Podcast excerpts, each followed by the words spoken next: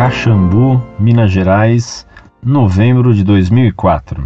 Muito prezado professor Fedeli e amigos da Monfort, saudações. Este final de semana aconteceu em Campanha, Minas Gerais, sede da Diocese de Caxambu, o encontro dos vocacionados, encontro pelo qual os mesmos serão selecionados para ingressarem no seminário. No sábado, o bispo celebrou uma missa para os vocacionados na casa dos Irmãos do Sagrado Coração de Jesus, casa onde se hospedaram os vocacionados. No entanto, ao invés de usar o vinho para a celebração do sacrifício, o bispo usou suco de uva, alegando que no seminário existe um padre alcoólatra e por este motivo não se usa vinho nas missas do seminário.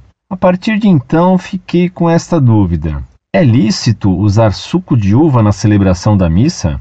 A transubstanciação ocorreu no suco de uva ou somente o pão se transubstanciou no corpo imaculado de Cristo? Desde já agradeço esclarecimentos.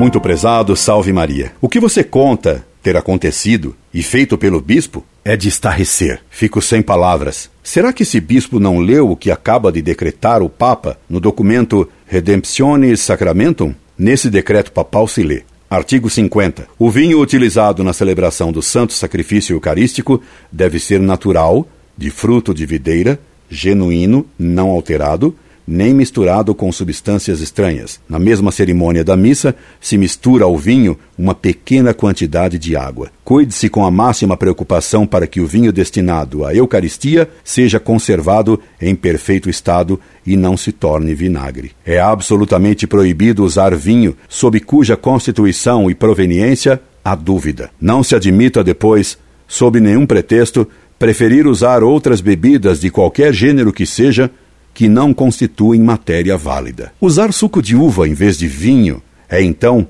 absolutamente proibido, e fazer isso, salvo o melhor juízo, torna a missa inválida.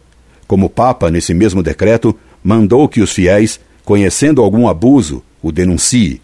E como isso foi feito pelo próprio bispo, e segundo você informa, isto é costume nesse seminário, creio que você tem a obrigação de denunciar isso em termos respeitosos, à sagrada congregação para o culto divino. Pessoalmente, creio que você não deveria mais participar de modo nenhum em missas rezadas neste local, porque seria participar de uma celebração ilícita e inválida.